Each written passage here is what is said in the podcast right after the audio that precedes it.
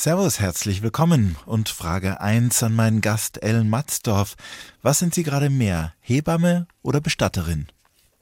Hm, Im Moment bin ich gerade mehr Bestatterin. Eine Stunde, zwei Menschen im Gespräch auf Bayern 2. Achim Bogdan trifft Ellen Matzdorf vom ersten bis zum letzten Atemzug. Hallo Frau Matzdorf, schön, dass Sie Zeit für uns haben. Sie sitzen gerade im Studio in Oldenburg im hohen Norden. Besteht denn die Gefahr, dass während unserer Sendung eine Oldenburgerin bei Ihnen anruft und sagt, es geht los mit den Wehen? Ja, die Gefahr, die besteht tatsächlich. Das kann passieren. Äh, und was machen wir dann? Dann äh, vertrösten wir sie für den kleinen Moment und äh, dann sage ich ihr noch, wie sie ein bisschen besser atmet und dann schaffen wir diese eine Stunde bestimmt ganz bequem. Also Sie haben so ein bisschen die Ruhe weg. Ja, das ist ja auch ganz wichtig. Ich mache das ja aber auch schon seit 27 Jahren und dann ist äh, die Ruhe auch irgendwann ähm, wirklich da, wenn sie am Anfang vielleicht gespielt war. Oder könnte es auch sein, dass Sie im Lauf dieser Sendung als Bestatterin gebraucht werden? Auch das ist möglich, wobei als Bestatterin äh, arbeite ich ja nicht alleine, sondern habe ein großes Team mittlerweile neben mir und hinter mir, die dann in solchen Situationen, wenn ich anderweitig beschäftigt bin, für mich einspringen und loslegen. Frau Matzdorf, wie reagieren Menschen auf einem Fest oder im Zug, wenn sie ins Gespräch kommen und sagen, sie sind Hebamme? Oh, das ist immer ein ganz, ganz wunderbarer Moment, weil viele sich dann, also gerade bei den Frauen, die erinnern sich dann an ihre eigene Geburt oder die Geburt ihrer Kinder und dann erzählen sie davon und freuen sich, dass sie mit einer Fachfrau nochmal darüber reden können, haben dann vielleicht auch nochmal ein paar Fragen und sagen so, oh, da ist das so und so gewesen, ist das dann alles richtig? Und äh, ja, die finden das dann ganz toll, dass sie sich nochmal mitteilen können. Aber im das, Grunde also genommen sehr freudig belegt, das Ganze. Freudig belegt, ja, genau. Auch, naja, meistens doch, ja, ja. Und wie fällt die Reaktion, wenn Sie, aus, wenn Sie sagen, dass Sie Bestatterin sind? Was löst das in den Menschen aus? Das, das, das löst erst einmal Betroffenheit aus oder Stille, manchmal auch äh, Entsetzen sogar. Und äh, in jedem Fall ist die Partylaune Laune dann erstmal vorbei. Was kommt dann? Erstmal eine Pause oder ein, so, weiß nicht, eine Ratlosigkeit? Genau, eine Pause setzt ein und dann sagen viele, oh, wie? Bestatterin? Das könnte ich nicht. Das wäre nichts für mich. Das, nee, das könnte ich nicht. Jeden Tag mit traurigen Menschen zu tun haben, nee, das wäre nichts für mich. Das ist so eine ganz, ganz häufige Situation oder Reaktion. Ja, und schließlich, was passiert typischerweise, wenn Sie erzählen, dass Sie Hebamme und Bestatterin sind? Dann ist die Verwirrung tatsächlich noch mal ganz, ganz groß und viele können das überhaupt nicht nachvollziehen. Aber das ist dann auch im zweiten Satz schon wieder vorbei, weil dann kommen wirklich interessierte Fragen. Wie geht das? Was machst du da? Warum machst du das? Und dann habe ich natürlich Gelegenheit, das zu erklären, warum das so ist und, und wie, wie normal das auch für mich ist. Und dann merke ich, wie die Menschen sich entspannen und drüber nachdenken und sagen, ja, stimmt, passt doch ganz gut zusammen. Aber im Grunde genommen sind sie schon so ein, ein Unikat, kann man glaube ich sagen. Also viele wird es nicht geben. Nee, viele gibt es nicht. Ich glaube, so intensiv so mit Geburtshilfe und auch mit gleichzeitig Bestattungen begleiten und auch Sterbebegleitung, da gibt es, glaube ich, niemanden außer mir hier in, in Deutschland. Erzählen Sie doch mal von den letzten Tagen, was da so passiert ist beruflich, dass wir uns so vorstellen können, wie Ihr Alltag aussieht. Mhm. Also Gestern bekam ich einen Anruf zum Beispiel von einer Frau, die ich schon beim ersten Kind äh, begleitet habe. In 2017 hat sie ihr erstes Kind geboren und das war eine Freundin von meiner Tochter. Das war so ein ganz, ganz schöner und inniger Moment, weil ich die Frau auch schon lange kannte und meine Tochter bei der Geburt, ihre beste Freundin eben auch dabei gewesen ist. Und äh, gestern hörte ich dann von ihr und sagte, ich bin unterwegs. Und sie sagte, ja, aber ne, bei mir kann es losgehen. Die hat Anfang Januar Termin mit dem zweiten. Und dann habe ich gesagt, so, naja, wir brauchen noch mal einen Termin, noch mal ein paar Sachen besprechen. Sagt sie, ganz egal, ich habe ja deine Telefonnummer und ich rufe dich an, wenn es losgeht, ganz egal, wo du gerade bist, dann musst du kommen. Also die ist sozusagen schon fast in der heißen Phase. Und äh, das fand ich ganz schön, weil, weil ich auch dann gemerkt habe, wie sehr ich mich auch auf diese Geburt freue, wie schön das wieder werden kann. Ne? Und wir haben ja schon eine Erfahrung zusammen. Und ähm, der heutige Tag, der war, ja, der war sehr turbulent. Wir hatten drei Bestattungen zu machen. Die erste war mit einem kleinen Jungen, der zweieinhalb war und gestorben ist. Und dann sind wir noch oder bin ich noch äh, in einem Begräbniswald gewesen heute Nachmittag und da haben wir ein kleines Baby beigesetzt und heute Morgen auch noch parallel wurde noch eine alte Dame ähm, beigesetzt ähm, auf einem anderen Friedhof und so hatten wir doch schon heute ziemlich viel, ziemlich viel ähm, Traurigkeit ähm, in, ja, wir sind sehr viel Traurigkeit begegnet, aber auch ganz wunderbaren Trauerrednern und, und einer wunderbaren Pastorin, die heute hier die Trauerfeier für den kleinen Jungen gemacht hat. Also das waren ganz bewegende Momente, aber auch sehr schöne Momente und sehr berührende Momente. Aber man kann ja eigentlich sagen, Sie sind mittendrin, Sie berühren das ganze Leben. Ja, das würde ich sagen. Also ich fühle mich auch so mittendrin muss aber auch gestehen, dass ich mich da tatsächlich auch ganz wohl fühle. Ich bin, ich bin gerne so mittendrin und ich habe ja mal überlegt, ob ich mich zwischen beiden Tätigkeiten entscheiden muss und vielleicht nur weiterhin als Hebamme arbeite oder nur als Bestatterin arbeite, aber merke, dass gerade auch die Kombination für mich auch in meiner Lebensphase genau das Richtige ist und ich das sehr, sehr gerne mache und mich da sehr aufgehoben fühle in der Arbeit. Was würden Sie sagen, sind die Parallelen zwischen beiden Berufen? Hm. Hm. Die Parallelen, die ich sehe, sind tatsächlich die, die Situation, dass das Geborenwerden jeden Menschen betrifft und das Sterben auch jeden Menschen betrifft. Also alle Menschen auf dieser Welt werden, sind irgendwann geboren worden und werden sterben. Das ist das, was wir alle tatsächlich gemeinsam haben zwischendrin macht jeder ja was anderes. Die einen arbeiten ganz viel, die anderen gar nicht. Und da gibt es ja ganz viele unterschiedliche Wege, die jeder geht. Aber geboren werden und sterben ist das, was uns alle verbindet. Und das ist auch das, was die beiden Berufe verbindet. Ein Kollege von mir, den ich heute getroffen habe und ihm erzählt habe, wen ich da zu Gast habe, hat gesagt, warum ist sie nicht eigentlich auch noch Standesbeamtin? Ja, okay, stimmt. Warum bin ich das eigentlich nicht? Dann könnten wir uns bestimmt ganz, ganz viel Zeit sparen, weil wir vielleicht mit der Beurkundung schneller werden. 1 zu 1 der Talk. Heute mit Achim Bogdan und meinem Gast Ellen Matzdorf. Sie ist uns aus einem Studio in Oldenburg zugeschaltet und ist Hebamme und Bestatterin und zugleich eine Frau mit einer bewegten Lebensgeschichte, wie Sie jetzt gleich erfahren werden. Ja, zur Vorgeschichte ihrer Familie, Frau Matzdorf. Ihre Großeltern waren Schausteller.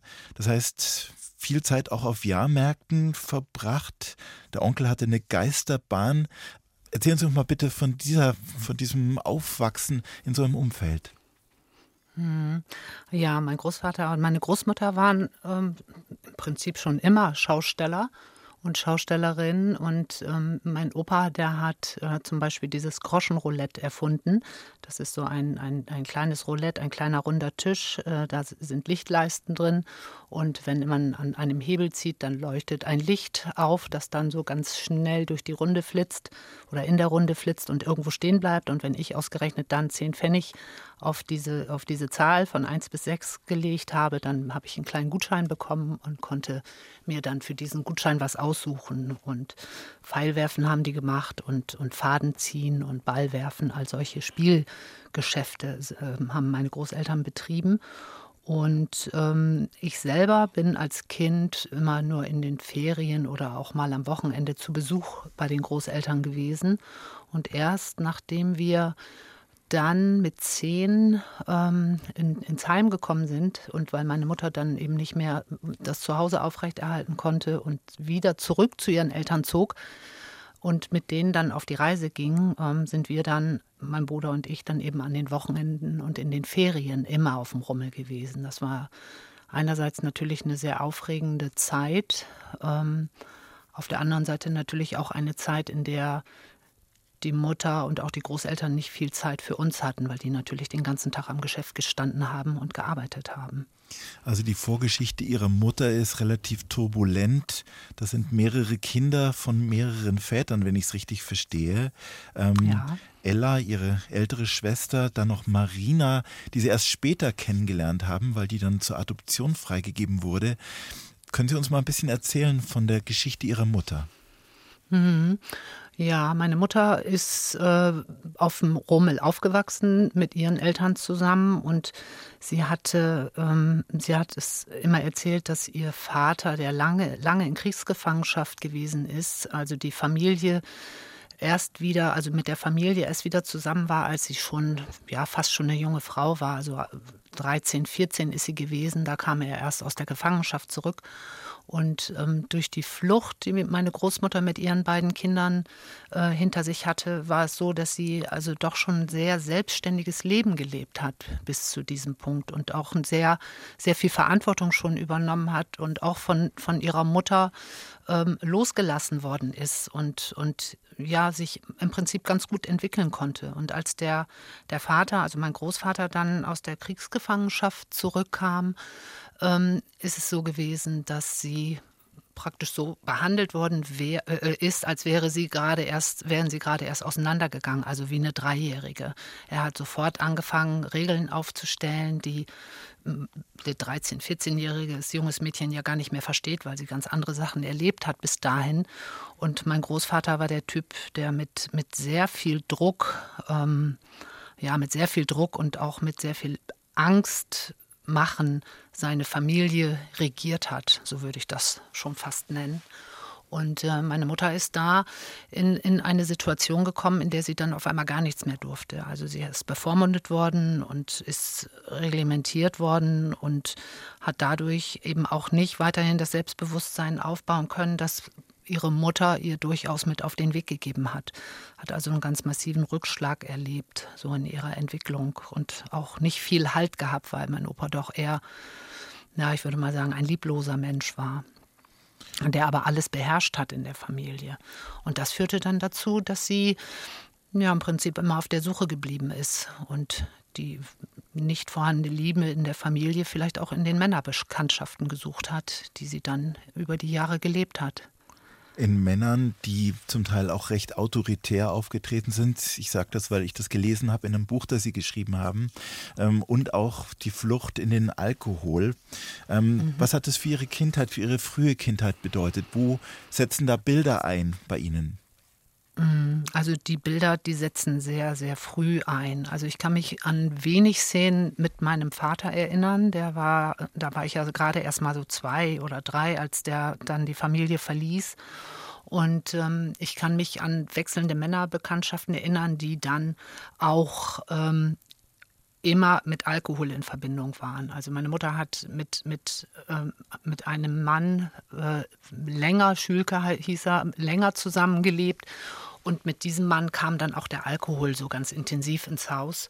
Und ähm, der beherrschte den Arbeits- oder den Ta äh, Familienalltag, also den ganzen Tag. Wir, wir hatten wenig Geld zur Verfügung. Das bisschen Geld, was da war, wurde in Alkohol umgesetzt. Wir Kinder mussten los und den besorgen. Und ähm, das führte dann noch irgendwann dazu, dass wir, oder ich kann mich auch daran erinnern, dass ich vor allen Dingen immer in den Situationen, wo ich ein bisschen Geld hatte und meine Mutter aber nicht mehr, dafür gesorgt habe, dass dann von meinem bisschen Geld noch Alkohol gekauft werden konnte. So, ne? Auf die Art und Weise habe ich dann schon die Verantwortung übernommen. Und ich erinnere mich an Phasen, in denen wir zwar in der Schule waren, aber wenn wir dann nach Hause gekommen sind, dann waren wir unter uns. Also wir sind wenig geführt worden in unserer Kindheit und hatten keine familiären Strukturen. Wir hatten auch nicht regelmäßige Mahlzeiten. Wir hatten auch keine Zahnbürste und bei den Kleiderstücken, Kleidungsstücken haben wir immer mal geguckt, was ist denn noch nicht so schmutzig und was können wir anziehen. Also im Nachgang würde ich sagen, also wir sind schon sehr verwahrlost in dieser Zeit und äh, ja, hatten wenig Halt und wenig Struktur von zu Hause aus. Also Sie haben dann auch gespielt bei einer, Autobahn, die gerade gebaut wurde mit Ihrem Bruder. Das war sicher spannend, aber äh, offensichtlich hat da ja irgendwie, hat da einfach was gefehlt. Wie haben Sie das wahrgenommen oder wie würden Sie jetzt rückblickend darüber denken, ähm, was das bedeutet hat für Sie als Kind? Mhm. Also rückblickend ist es gewesen, dass, dass Hannes und ich äh, immer, immer so uns so die Zuflucht zueinander fanden. Ne? Wir sind also morgens aus mein Bruder, genau. Wir sind morgens aus dem Haus und äh, haben dann ähm, uns ist in den Sandbergen sozusagen gemütlich gemacht. So, da waren wir unter uns, da haben wir unsere Spiele gespielt, da haben wir uns unterhalten und ähm, da konnten wir den ganzen Tag unbeschwert sein, bis wir dann abends irgendwann, wenn es kalt wurde oder wenn es dunkel wurde, wieder nach Hause gegangen sind. Und da war aber ja auch nichts. Meine Mutter lag über lange Zeit jeden Tag einfach nur im Bett und hat getrunken und, oder geschlafen und wir waren mehr oder weniger uns selbst überlassen. Das heißt, Sie haben Selbstständigkeit gelernt, aber auch empfunden, wie das ist, wenn da einfach niemand da ist, wenn kein Halt da ist. Ähm, wie sehen Sie es heute? Ich sehe das immer noch nicht anders. Also heute kann ich natürlich, also ich gucke da jetzt nicht mit einer bösen Brille drauf und auch nicht auf das, was meine Mutter gemacht hat, weil ich für mich gelernt habe und auch erkannt habe, dass sie ähm, das habe ich mal, unterstelle ich ihr einfach mal, das nicht freiwillig gemacht hat. Sie ist da reingeschlittert in die Situation und hatte, hatte nicht die Energie und nicht die Kraft, ähm, sich da selbst wieder rauszuholen und auf eigene Beine zu stellen und für sich mal zu gucken, was ist eigentlich wichtig so in meinem Leben, hat sich treiben lassen. Und wenn die Sucht dann erstmal durchgreift und, und äh, der Alkohol notwendig wird, ähm, dann ist es ja auch ganz einfach, dem zu folgen und jeden Tag zu trinken und sich auszusperren aus dem normalen Leben, was man sonst noch an Verantwortung hat. Und, es ist ähm, ja auch ähm, eine Krankheit und also Sucht. Und es hat in Ihrem Fall bedeutet, dass Sie dann mit Ihrem Bruder zusammen in ein, äh, in ein Heim gekommen sind, in ein Kinderheim. Da waren Sie zehn Jahre alt. Ähm, ja. Was war das für eine Welt, in die Sie da gekommen sind? Also die, die Welt in dem Heim, die war natürlich erstmal sehr strukturiert, weil da gab es klare Regeln und da gab es klare Abläufe. Wir mussten auch wieder zur Schule, was wir ja eine ganze Zeit lang vorher nicht gemacht haben. Und ähm, auf einmal äh, sind da Erzieher gewesen und andere Kinder. Und ähm, ja, auf der einen Seite fühlte ich mich total verloren. Und auf der anderen Seite waren wir aber, oder war ich auch wieder in einer gewissen Struktur drin, die natürlich auch Halt gab obwohl ich immer dachte, weil meine Mutter das immer gesagt hat, Weihnachten seid ihr wieder zu Hause.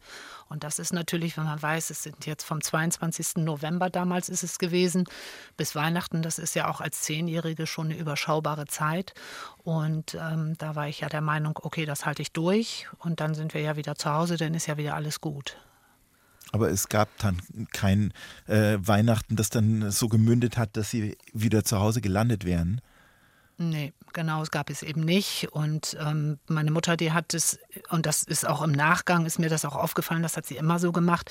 Sie hat immer in kleinen Etappen ähm, Zugeständnisse gemacht, die sie dann in noch kleineren Etappen wieder zurücknahm. Oder aber das Ganze auch so gedreht, dass wir letztendlich gesagt haben, oh ja, ne, das, was sie da jetzt sagt, das ist ja viel besser für uns. Und, und haben uns das ja im Prinzip so schön geredet, ähm, dass sie uns verlassen hat. Zu Gast bei Achim Bogdan. Ellen Matzdorf war als Kind immer auf der Hut.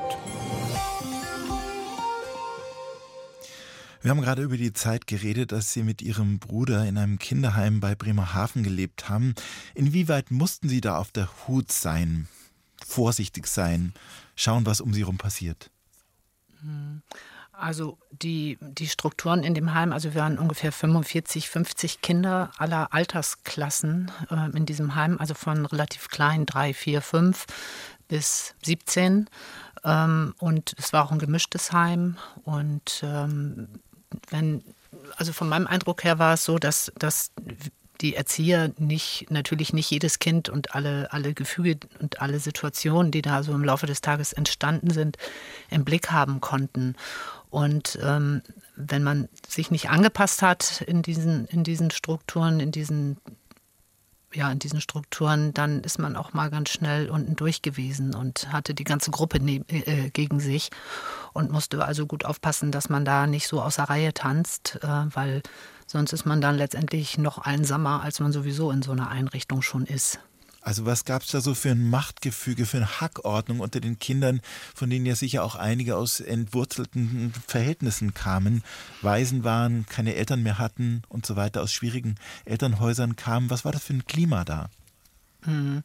Also wir waren ja alle entwurzelt. Also keines dieser Kinder hatte ein, vernünftig funktionierendes Zuhause, weil sonst wären sie ja gar nicht da gewesen. Es waren alles Kinder, wo die Eltern das Sorgerecht verloren haben, aus unterschiedlichsten Situationen heraus oder auch aus unterschiedlichsten Gründen Und im Prinzip waren wir alle entwurzelt und fühlten uns auch alle einsam und hatten auch alle Heimweh. Und wenn dann der Druck und der Stress groß wurde, dann ist das auch leicht mal in eine Prügelei ausgeartet. Oder klassisches Mobbing hat eben da auch schon stattgefunden, haben wir nur noch nicht so genannt. Ne? Wir nannten das dann Gruppenkeile, äh, wenn einer dann sich völlig daneben benommen hatte oder auch vielleicht gar nicht, sondern nur ein bisschen in der Opferhaltung gerade gewesen ist, ein bisschen traurig war, dann haben andere es schon genutzt und nochmal noch mal mehr draufgetreten. Ne? Also solche Situationen gab es immer wieder.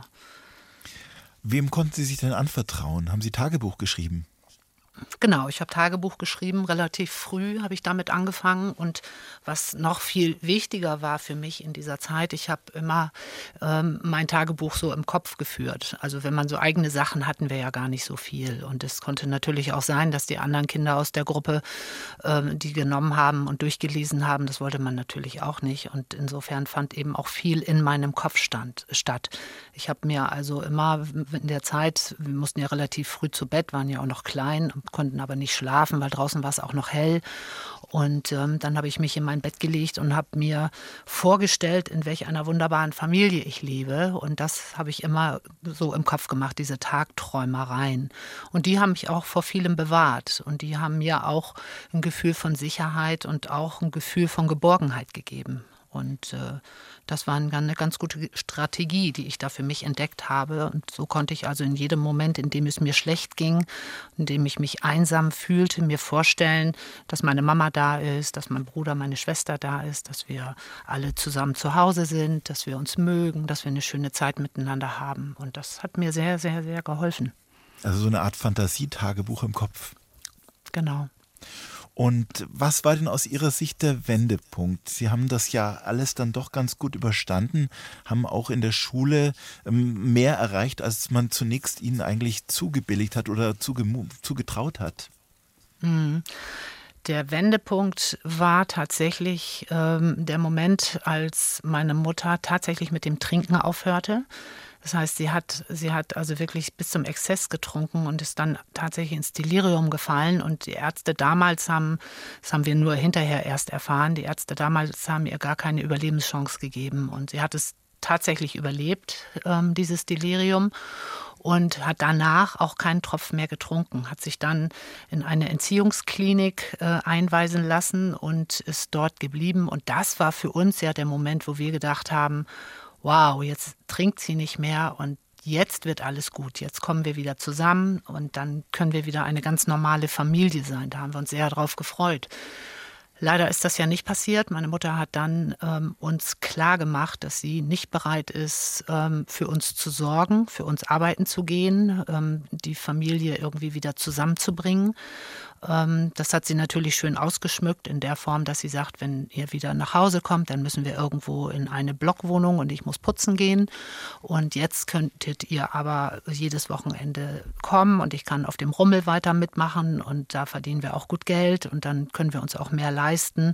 Und äh, sie hat uns oder auch mir in erster Linie schon mal ein ganz schön schlechtes Gewissen gemacht, dass ich jetzt überhaupt darüber nachgedacht habe, dass sie uns ja wieder nach Hause holen könnte und wir wieder alle zusammen sein können. Und das war so der Moment, ähm, als ich das dann angenommen habe und mir gedacht habe, oh, wie schlecht bist du denn, dass du willst, dass deine Mutter für dich putzen geht und ich das dann für mich wirklich ausgeschlossen habe, dass sie das muss ist bei mir so der Gedanke aufgekommen, okay, wir müssen ja gar nicht im Heim sein, weil wenn wir darauf bestehen würden, Hannes und ich und auch meine Schwester Ela, dann würde sie das bestimmt tun, aber das, wir wollen sie ja gar nicht dazu zwingen. Also bleiben wir jetzt im Heim und jetzt sind wir aber freiwillig hier. Und damit unterscheiden wir uns ja sehr von all den anderen, weil wenn es hier gar nicht mehr geht und wenn wir hier gar nicht mehr klarkommen, brauchen wir der Mama ja nur sagen, du, wir halten es nicht mehr aus, du musst uns jetzt nach Hause holen und dann wird sie das tun. Das war meine Illusion und das war auch äh, mein Strohhalm und mein Rettungsseil, an dem ich mich wirklich festgehalten habe, weil dann war ich freiwillig im Heim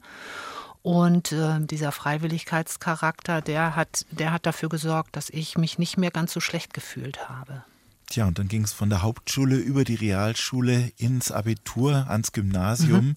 Ähm, Sie haben dann schon mit 18 eine erste eigene Wohnung bezogen, Führerschein gemacht. Also sind im Grunde genommen auch sehr früh erwachsen geworden. Ja, also vom Gefühl her bin ich so mit zehn erwachsen geworden. Da habe ich äh, in diesem Heim gestanden den ersten Tag und habe gesagt, so okay, jetzt musst du gut aufpassen, jetzt darfst du nach außen nicht mehr zeigen, wie du dich innen fühlst, weil dann geht das hier schief. Und habe äh, gemerkt, so dass ja so ein bisschen so diese unbeschwerte Kindheit, die ja vorher auch nicht unbeschwert war, aber diese diese unbeschwerte Kindheit ist jetzt vorbei. Jetzt ist schon Ernst des Lebens angesagt. Ja. Dann haben Sie Jura studiert in Berlin und dann mhm. Germanistik wo? In Oldenburg. In Oldenburg. Zwei Studien, die Sie beide nicht beendet haben. Was hatten Sie denn sich eigentlich gedacht, was Sie denn werden wollen? Äh, erst Juristin und dann doch was ganz was anderes. Was waren so Ihre Pläne? Ja, also mein, ich hatte ganz klar den Plan, ich wollte, ähm, also es gab zwei, zwei Wege. Einmal wollte ich Strafrecht machen, das war mir ganz klar, dass ich das äh, möchte, das hat mich sehr interessiert. Ähm, und ich hatte mir auch vorgestellt, eventuell in die Jugendgerichtshilfe zu gehen oder als Bewährungshelferin zu arbeiten. Das waren so meine Vorstellungen, dass ich das wohl wollen würde und habe aber dann während des Studiums in Berlin gemerkt, so dass mein Rechtsempfinden, also mein persönliches Rechtsempfinden mit dem, was mir da begegnet ist, überhaupt nicht übereinkommt. Und äh, später mit, mit, mit vergangener Zeit, also mit, mit dem Voranschreiten des Studiums, ist mir immer klarer geworden, ich werde niemals eine gute Juristin sein, ähm, weil ich mit diesem System gar nicht klarkomme. Also für mich gab es gar nicht diese ganzen Grauzonen. Für mich gab es schuldig oder nicht schuldig. Das ist natürlich blauäugig gedacht gewesen in dem Moment. Aber zu wissen, ähm, diese Person hat das gemacht, was ihr vorgeworfen wird. Und aufgrund der Rechtssituation kommt sie trotzdem straffrei davon. Ähm, das war für mich wirklich undenkbar, dass das möglich ist und dass ich dieses, ähm, diese Rechtsprechung, dieses System so unterstütze. Und, und äh, das konnte ich nicht. Und deswegen habe ich es dann beendet und ähm, habe dann Politikwissenschaften und Germanistik äh, studiert, in erster Linie Germanistik und im zweiten Studienfach dann äh, Politikwissenschaften. Und habe aber dann mit der Zeit gemerkt, dass so die Luft raus ist, so was Uni-Dasein angeht. Ich habe nicht, mich nicht mehr gut gefühlt an der Uni. Ich habe nicht mehr, nicht mehr äh, so viel Zeit da rein investiert. Ich habe dann viele Jobs angenommen, weil ich mich auch selber finanzieren wollte und musste und ähm, habe dann so den Spagat zwischen, ich muss Geld verdienen, um mein Leben zu bestreiten und äh, ich sitze in einer Vorlesung, äh, den habe ich nicht mehr geschafft. Und, und, hier ist eins zu eins der Talk auf Bayern 2, heute mit Achim Bogdan und meinem Gast Ellen Matzdorf. Sie ist Hebamme und Bestatterin. Wir haben gerade über ihre Kindheit und Jugend im Kinderheim gesprochen, über ein Jurastudium, das abgebrochen wurde, ein Germanistikstudium, das nicht das Richtige war. Sie sind dann Taxifahrerin erstmal geworden geworden. Mit welchen Erinnerungen jetzt? Mm, mm, also ich bin ja schon während des gesamten Studiums Taxi gefahren. Das war ja meine gute Möglichkeit, äh, in, in der Zeit damals äh, Geld zu verdienen. Ich konnte nachts fahren. Ich habe in so einem Mietwagenunternehmen äh, angefangen. Das war ein bisschen sicherer, weil immer die Bestellung der, der Mietwagen über die Zentrale laufen musste. Habe da auch viel in der Zentrale gearbeitet und ähm, das war also ein bisschen sicherer als Taxifahren. Und äh, das habe ich im Prinzip die ganzen Jahre gemacht, weil das eine gute Möglichkeit war, neben der Arbeit oder neben dem Studium eben Geld zu verdienen. Dann waren Sie Rettungssanitäterin bei den Maltesern. Mit welchen Bildern, an die Sie sich da noch erinnern?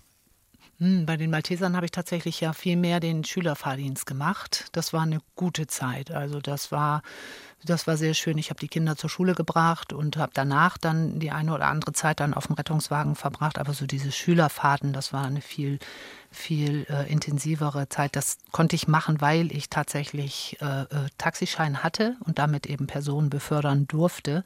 Und äh, das war eine nette, eine nette Arbeit. Sie waren längere Zeit auch Krankenpflegerin? Mhm, ich habe äh, individuelle Schwerstbehindertenbetreuung gemacht. Das war eine Arbeit, die ich über den Malteser Hilfsdienst sozusagen bekommen hatte. Ähm, da war ich angestellt bei einer Frau, die ähm, ja, spastische Lähmung hatte. Das heißt, sie konnte ihre Arme nicht bewegen, ähm, konnte sich nicht selbst versorgen. Und ähm, ich habe sie gepflegt ähm, und ihr die Hände ersetzt und äh, sie gewaschen, zur Toilette gebracht, ihren Haushalt gemacht, all das, was sie selber eben nicht mehr konnte. Ne? Das war eine sehr intensive Zeit. Ähm, da habe ich sehr viel gelernt, sowohl im Zwischenmenschlichen, aber auch was mich selber angeht, was ich alles schaffen kann und was, was ich auch gerne mache. Also es hat mir gut gefallen, diese Arbeit zu machen. Ja. Wenn man das so, so, sieht und zusammenfasst, spüre ich, da ist eine suchende, aber auch neugierige mhm. Frau und letztendlich auch eine Optimistin, die dann auf wirklich vielen verschlungenen Wegen zu ihrem heutigen Beruf auch gefunden hat. Wie sind Sie denn Hebamme geworden, nachdem Sie auch noch eine Tochter bekommen haben und schon über 30 waren? Mhm durch, die, durch diese Arbeit bei der, bei der schwerstbehinderten Frau, die ich da gemacht habe, ich bin in dieser Zeit dann schwanger geworden und konnte diese Arbeit dann nicht mehr ausführen und habe dann mein Kind bekommen und ähm, dann erstmal war ich eine Zeit zu Hause und habe mich um mein Kind gekümmert und dann war aber klar, jetzt möchte ich auch wieder was machen. Und dadurch, dass ich ja Erfahrungen in der Pflege hatte, hat das Arbeitsamt mich dann immer in, in Pflegehelferjobs äh, vermitteln wollen ähm, die aber alle so nicht in Frage kamen. Und ähm, weil ich eben gemerkt habe, ich möchte gerne mit Menschen arbeiten im medizinischen Bereich, ganz gerne habe ich mich dann zur Altenpflegerin, also wollte ich mich zur Altenpflegerin ausbilden lassen, habe da aber kurioserweise keinen Schulplatz bekommen. Und dann habe ich überlegt, hm, wie wird man eigentlich Hebamme? Und ja, nachdem ich diese Überlegung dann ein bisschen intensiviert hatte und mich erkundigt hatte, hatte ich dann tatsächlich vier Wochen später den Ausbildungsplatz und bin in die Ausbildung gestartet und habe erst während der Ausbildung gemerkt, was doch die Arbeit als Hebamme für ein wundervoller Schatz ist den zu machen und, welch ein Privileg Menschen und Frauen in erster Linie in solchen in so extremen Situationen wie der eigenen oder der Geburt der eigenen Kinder begleiten zu dürfen. Das hat mich sehr, sehr, sehr fasziniert, beeindruckt und auch ja beglückt. Ich stelle es mir auch vor wie einen beglückenden Beruf, aber auch einen, der natürlich sehr existenziell ist. Denn so eine Geburt äh, ist einfach somit das Größte, was passieren kann. Und da kann auch sehr viel passieren. Wie ging es Ihnen denn mit dieser Unvorhersehbarkeit dieses Berufs, der ja auch manchmal sehr tragisch sein kann? In der Zeit während der Ausbildung, als ich noch in der Klinik war, da habe ich ja maximal acht mal neun Stunden Dienst gehabt, vielleicht mal die eine oder andere Überstunde. Und dann bin ich ja nach Hause gegangen und hatte meine Familie und, und meine Freizeit, meine Freunde. Das war noch alles sehr geregelt. Aber nachdem ich dann die Ausbildung beendet hatte, bin ich ja direkt in die Freiberuflichkeit gegangen und ähm, habe in einem Geburtshaus in der Nähe von Osnabrück in Schlederhausen gearbeitet.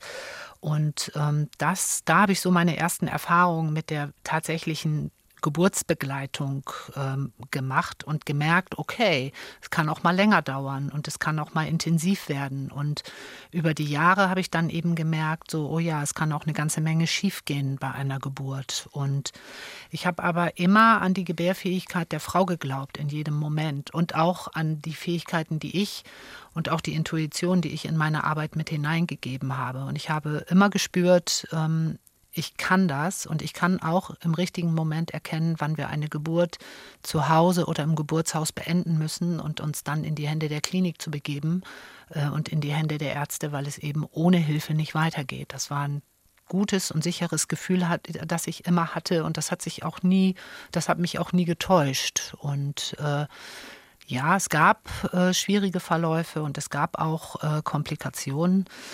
Ähm, mit denen konnte ich aber letztendlich immer ganz gut umgehen. Das habe ich geschafft, ja. Was war oder was würden Sie sagen, ist Ihre Handschrift als Hebamme, Ihre besondere Art, Ihre Einstellung? Hm. Also ich glaube, dass, dass meine Haltung ähm, viel dazu beigetragen hat, dass, dass ich eben gute Geburtshilfe leisten konnte, weil ich habe das wirklich so gemacht, wie die alten Geburtshelfer ähm, das vorgegeben haben. Also wenn wir außerhalb der Klinik eine Geburt anfangen, dann Hände weg von irgendwas. Die Frau in Ruhe lassen, sie macht das schon. Das ist mal das Erste. So und dann aufmerksam sein, sie beobachten, sie studieren, ähm, um dann im richtigen Moment die Abweichung vom normalen Verlauf zu erkennen und dann schnell ähm, entsprechende Hilfe leisten oder Hilfe holen oder sich ins Krankenhaus begeben und dort dann eben die Geburt zu Ende bringen.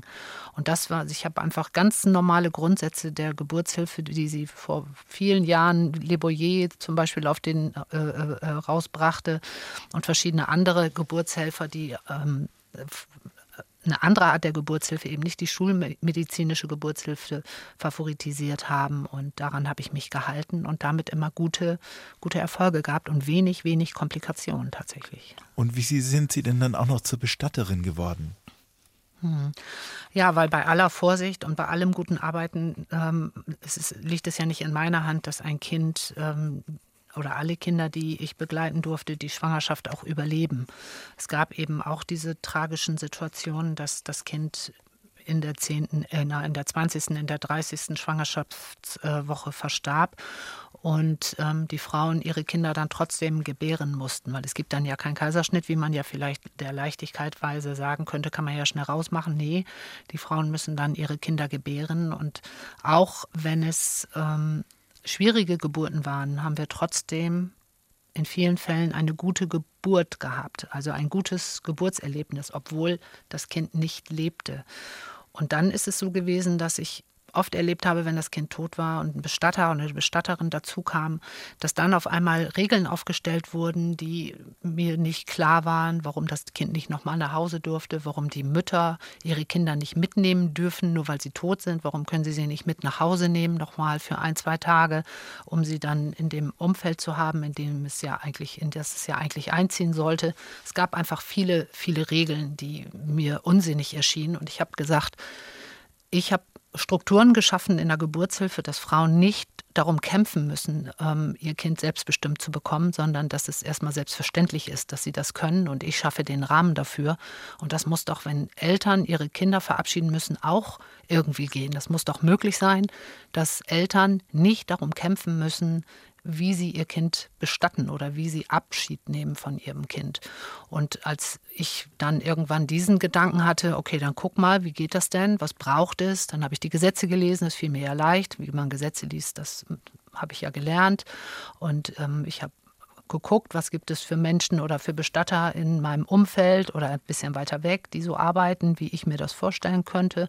Und habe tatsächlich Menschen gefunden, die auch bereitwillig Auskunft darüber gegeben haben, wie man noch arbeiten kann. Und habe dann in Kassel einen Bestatter kennengelernt, den Jürgen Dahlfeld und eine Kollegin, eine Hebammenkollegin, die im Geburtshaus in Kassel arbeitet. Die beiden haben sehr intensiv zusammengearbeitet. Und ähm, dann habe ich gesagt, okay, was die beiden zusammen können, das kann ich vielleicht auch alleine. Und dann habe ich es gemacht. 1 zu 1, der Talk auf Bayern 2. Achim Bogdan im Gespräch mit Ellen Matzdorf, Hebamme und Bestatterin.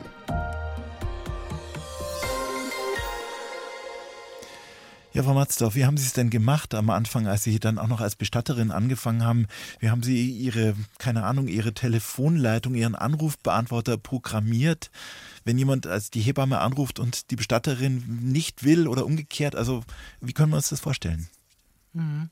Also ich hatte tatsächlich eine Telefonnummer für, für meine Hebammenarbeit und hatte eine andere Telefonnummer für die Bestattungsarbeit ähm, und habe dann beide Nummern letztendlich zusammengeführt, weil ich ja immer, im Prinzip immer über meine Handynummer, die ich ja jetzt tatsächlich auch schon seit 30 Jahren habe, ähm, erreichbar bin. Und am Anfang, ähm, wenn ich mich mit, mit, also ich melde mich gerne einfach nur mit meinem Namen, ähm, und ähm, dann sagen ja die Menschen, was sie wollen, was sie brauchen. Und äh, wenn ich dann merke, okay, hier geht es um eine Bestattung, dann gehen wir in den Bereich. Und wenn jemand sagt, ich suche eine Hebamme für die und die Zeit, dann gehen wir in den Bereich. Und ähm, irgendwann habe ich gemerkt, so ich will das gar nicht mehr trennen. Für mich ist das ja eine ganz wunderbare, gelungene Kombination meiner Arbeit und äh, habe heute eine Telefonnummer und ähm, die, die Menschen, die anrufen, die finden mich und die finden mich dann eben auch unter der richtigen Telefonnummer und sagen, was sie brauchen und finden das auch nicht mehr verstörend, ähm, dass ich mich vielleicht auch mal mit Sternbestattung melde ähm, und jemand aber eine Hebammenbegleitung braucht. Aber Sie haben irgendwann auch einen gebrauchten Leichenwagen gekauft. Sind Sie denn mit dem dann auch als Hebamme unterwegs? Genau, also ich habe einen Bestattungswagen gekauft, ähm, einen blauen tatsächlich. Und für mich war es jetzt so, wenn ich, wenn ich zu einer Beerdigung gefahren bin und auf dem Weg dahin schon eine Frau angerufen hat und gesagt hat, du, ich habe eine Brustentzündung und ich brauche deine Hilfe, dann habe ich gedacht, oh ja, wenn ich jetzt erst nach Hause fahre, ähm, dann mich umziehe, das Auto wegbringe, ins andere Auto steige, um dann in die gleiche Richtung nochmal mit einem anderen Fahrzeug zu fahren, das ist ja Quatsch. Und ähm, bin dann einfach mit dem Bestattungswagen gefahren, weil für mich ist das einfach nur ein Fahrzeug Fahrzeug. Und ähm, es liegt ja kein Verstorbener hinten drin, der dann so lange vor der Tür warten muss. Das wäre ja furchtbar. Ähm, das mache ich ja nicht. Ich fahre ja mit einem leeren Auto und ähm, dann ist es, glaube ich, immer nur im Kopf, was dann an, an, an Gruseligkeiten vielleicht in den Köpfen entsteht, weil es einfach nur ein Auto, also für mich jedenfalls. Ne? Haben Sie denn den Eindruck, Frau Matzdorf, weil Sie so nah dran sind, dass eigentlich der Tod bei uns so tabuisiert wird? Ja, das wird er. Das ähm, ist, ist nicht nur ein Eindruck, sondern das ist auch das, was ich so zurückgemeldet bekomme. Es gibt viele Menschen, die sagen, ich will mich damit nicht befassen, das interessiert mich alles nicht. Ähm, wenn ich sterbe, ist es so. Nach mir die Sintflut, macht dann mit meinem Körper, was ihr wollt, aber ich will mich damit nicht befassen, weil ich glaube, es ist einfach zu angstbesetzt oder in vielen Fällen angstbesetzt, weil wir gar nicht, wir wissen ja nicht, was passiert, wenn wir sterben. Und wie Sterben geht, wissen wir auch nicht, können wir ja auch nicht üben. So, und darum, glaube ich, ist das für viele so ein Thema, dass sie, dass sie bedrückt und dass sie deswegen lieber aus, aus ihrem Leben streichen, ja. Frau Mastorf, wie denken Sie über das Leben nach all den Irrungen und Wirrungen, die Sie ja in Ihrem Leben erlebt haben? Und all dem, was Sie auch beruflich sehen, von der Geburt bis zum Tod? Mhm. Ähm, also für mein Leben persönlich äh, sehe ich das so, dass es immer weitergeht, dass es also dieses, diese, dieses, diese Hoffnungslosigkeit im Leben für mich gar nicht gibt. Also das es betrifft aber ja auch nur mich. Andere sehen das ja für ihr eigenes Leben anders. Oder wenn eine Familie ein Kind verabschieden muss, weil ein Kind gerade gestorben ist, ähm, da bin ich mir auch nicht ganz so sicher, wo dann die Hoffnung in dem Moment noch herkommen soll, ähm, dass es irgendwie hinterher weitergeht. Ähm, ich merke aber, wenn wir diese Menschen gut begleiten, dann können sie auch durch diese dunkle Zeit Zeit gut durchkommen und, und eines Tages, wenn sie gut durch ihre Trauer gegangen sind, auch den Schritt ins Leben zurück wieder machen. Und für mich ist so ein, so ein Credo, es geht immer weiter, es gibt keinen Stopp. Es geht weiter. Ellen Matzdorf war das bei uns im Talk. Ihr Buch vom ersten bis zum letzten Atemzug ist beim CS Verlag erschienen. Ich sage herzlichen Dank nach Oldenburg und wünsche noch allen einen guten Tag. Ihr Achim Bogdan.